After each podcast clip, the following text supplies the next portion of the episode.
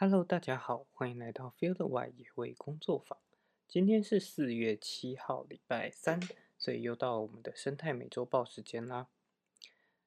上个礼拜的周末呢，刚好是清明连假，不知道大家去扫墓的时候有没有遇到一些特别的野生动物呢？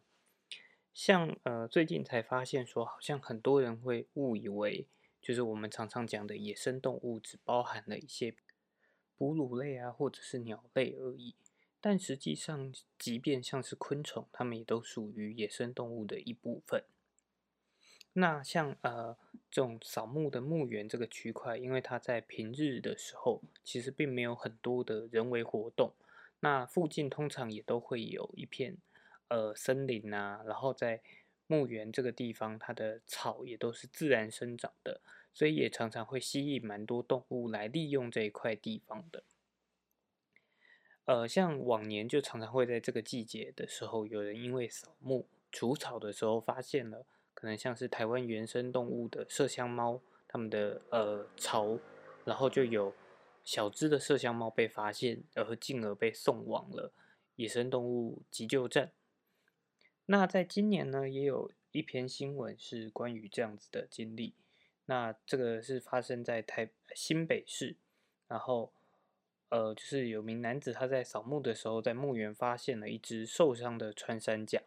那因为它尾巴的部分就是受伤的非常严重，用肉眼就可以直接看到骨头，所以呢，他也很快的就将这只穿山甲送去呃就医。那这名男子他在发现受伤的穿受伤的穿山甲的时候，他第一时间是送到了派出所去，然后再由派出所通知了相关单位。那实际上最好的处理方式，如果在路上遇到了受伤的野生动物，但是指比较中大型的或者是鸟类，比如说像昆虫的部分的话，可能就不在呃动物保护就是农业局他们的管辖范围内了。那，呃，目前的话，像这样子的野生动物业务也不不属于动物保护处的管辖，因为动物保护处主要负责的还是呃比较包含了猫狗啊，以及呃兔子这种比较饲养宠物的部分。那这些野生动物部分就属于农业局的业务，所以大家第一时间如果遇到这样的状况，其实都可以拨打各个县市的一九九九。去联络到市政府之后，市政府的专员也会为你接通，就是负责的单位。那这只穿山甲后来就是判断说，它的伤势非常的严重，因为尾巴有明显的一大截都不见了。那就判断说，有可能没有办法就是野放，但实际的情形都还要由医生判断才能够了解。好。再来第二则新闻呢，是跟呃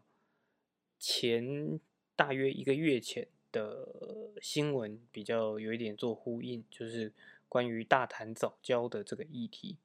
其实蛮长一段时间没有跟大家就是在聊聊大谈早教的部分，因为我觉得嗯新闻非常的多，但是面向却非常的杂。那我觉得大家都可以去听听不同面向所陈述出来的意见，在最后做出自己的决议。那其实我更期待的是能够有更完整的论述，把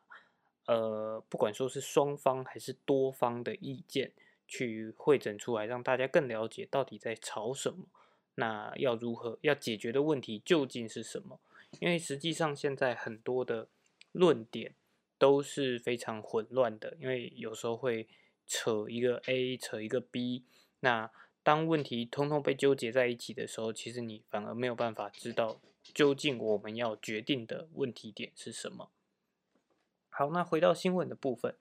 这则新闻呢，主要是提到说，因为在麦寮的地区也确实本来就有发电厂，那它是燃煤电厂，所以呢。未来麦寮这边的电厂也有可能为了要呼应减碳，然后所以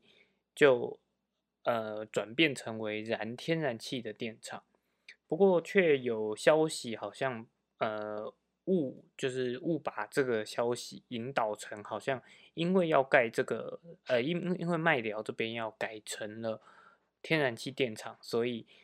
呃三阶也就是要在大潭大潭这边建造的第三天然气接收站，好像就可以被取代掉。但实际上这是一个错误的讯息，因为麦寮的发电厂是属于麦寮的发电厂，那它未来要改建呃改成以天然气发电。也必须要有所谓的天然气接收站。不过从麦寮这边的话，它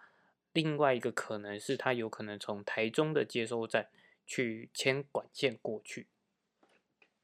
那大潭这边呢，第三第三天然气接收站其实是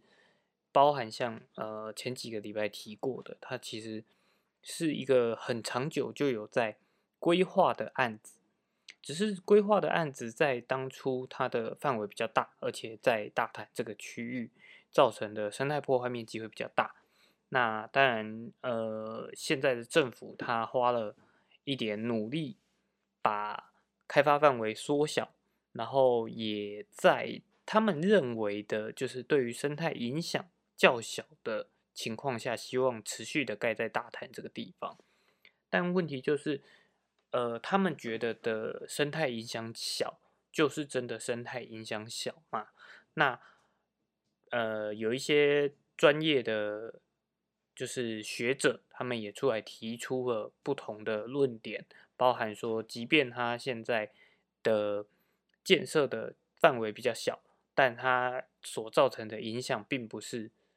呃，并不是单纯的就是我不要盖在它上面就不会对它造成影响。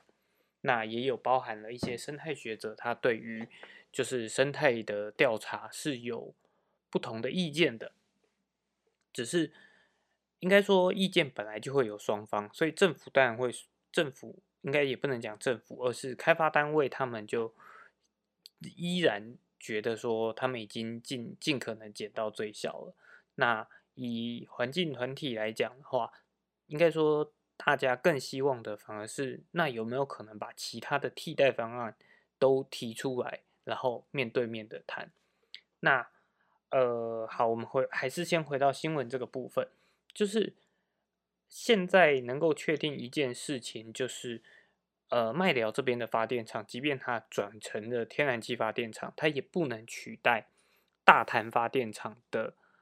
的功能，因为其实大潭发电厂。需要增设机组啊，以及他们要用天然气的部分，一部分是为了避免说未来北部电电力不足的情况下，还要持续的从南部运送电力到北部来。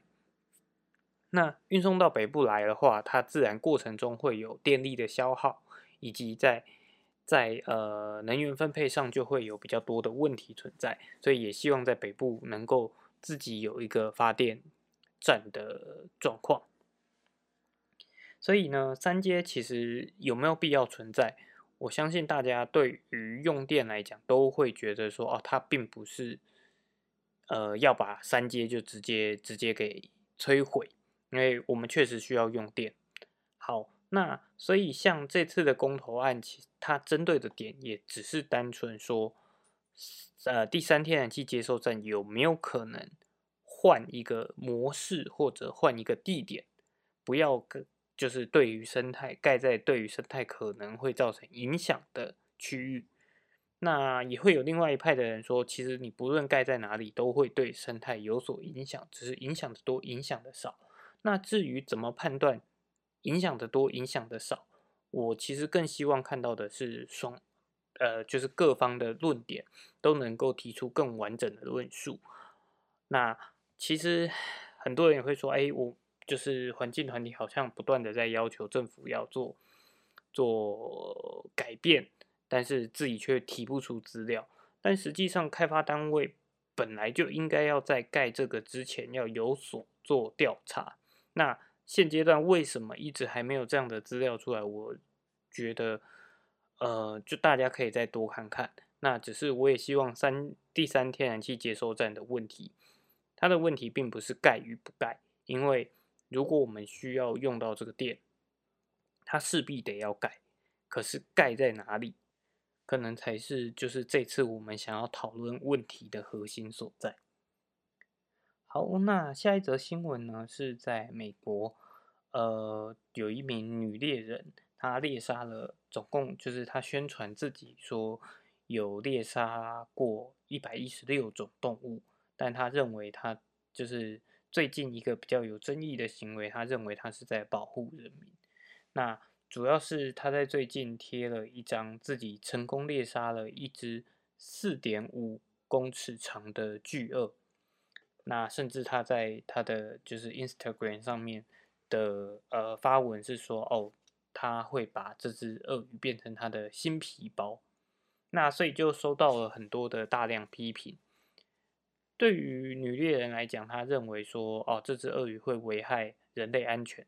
而且他的猎杀行为是合法的，所以。这整件事情，他也认为说，哎，别别人到底为什么要批评他？因为他是有经过申请的。不过，也有动物组织就表示说，呃，这个女猎人猎杀了当地的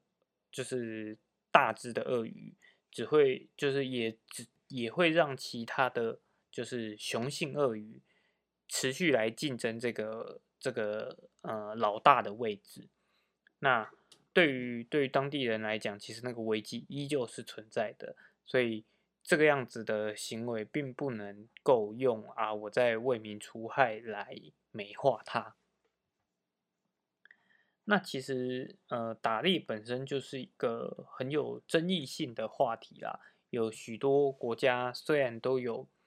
都有推崇，就是呃有打猎的制度存在。可是这些制度到底怎么样进行，也都受到了每一个国家的，甚至是世界上的动物保护组织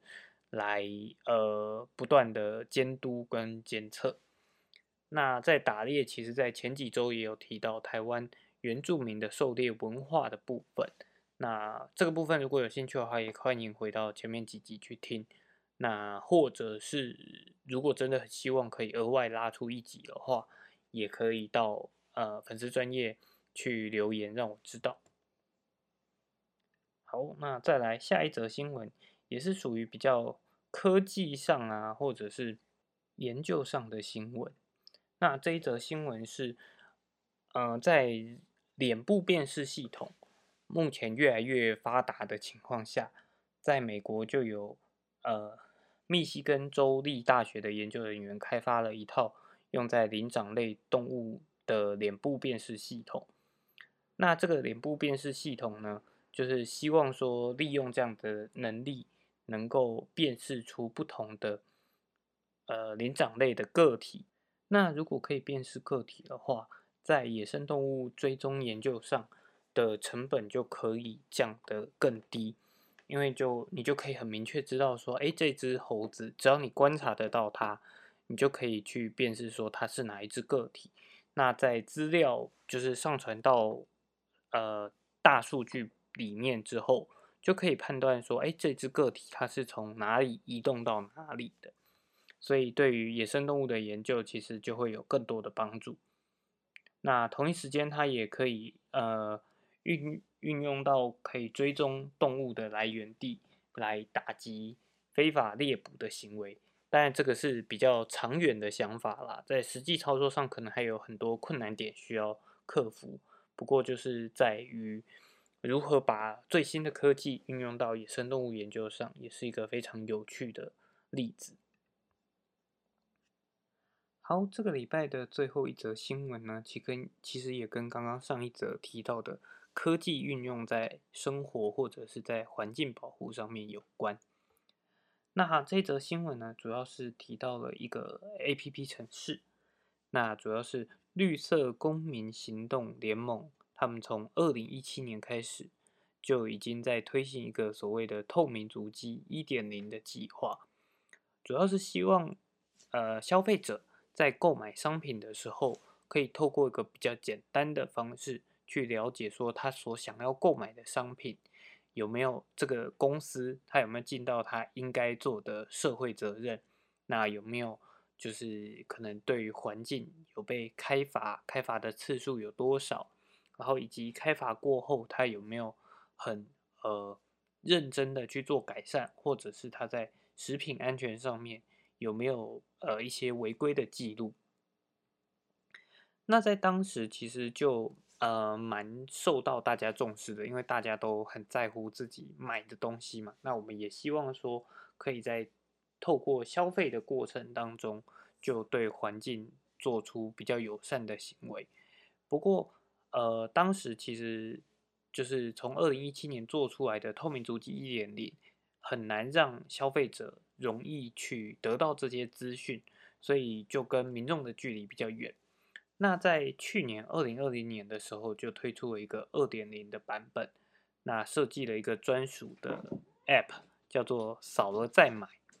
那消费者只需要扫描就是商品的条码，它就会直接连接到内建的商品资料库，就可以知道。这间公司所就是有的环境违规的记录，所以呢，它在使用起来就更加的方便。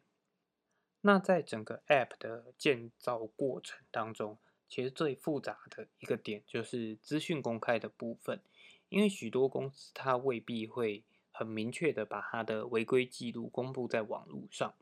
那呃，像政府单位要资料也并没有那么的容易，所以他们在这个部分也花了蛮多的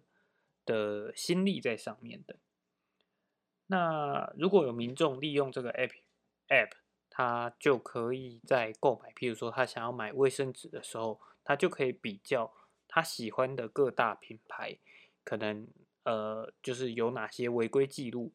那就可以知道说哪些厂商。它对于环境是比较友善的，然后来做出消费者可以做到的选择。不过，它在使用上目前遇到的另外一个困难是，它的背后资料库可能相对来讲还不是那么充足。所以，如果大家有在使用这个 App 的话，如果有扫到就是资料库当中没有记录的商品，也可以直接透过拍照，然后把。商品的简单名称啊，回报上传给就是绿盟他们，那他们就会再补上就是相关公司的一些资料，让这个资料库越来越齐全。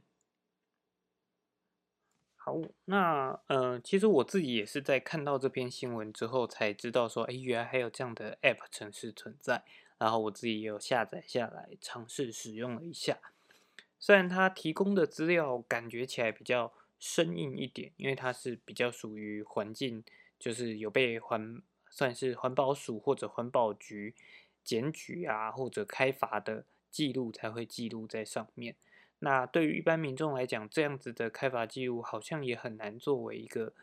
呃，就是因为心中没有一个很明确的了解的话，你很难去做出一个标准，做出定夺，说这样的商品到底是好或不好。可是，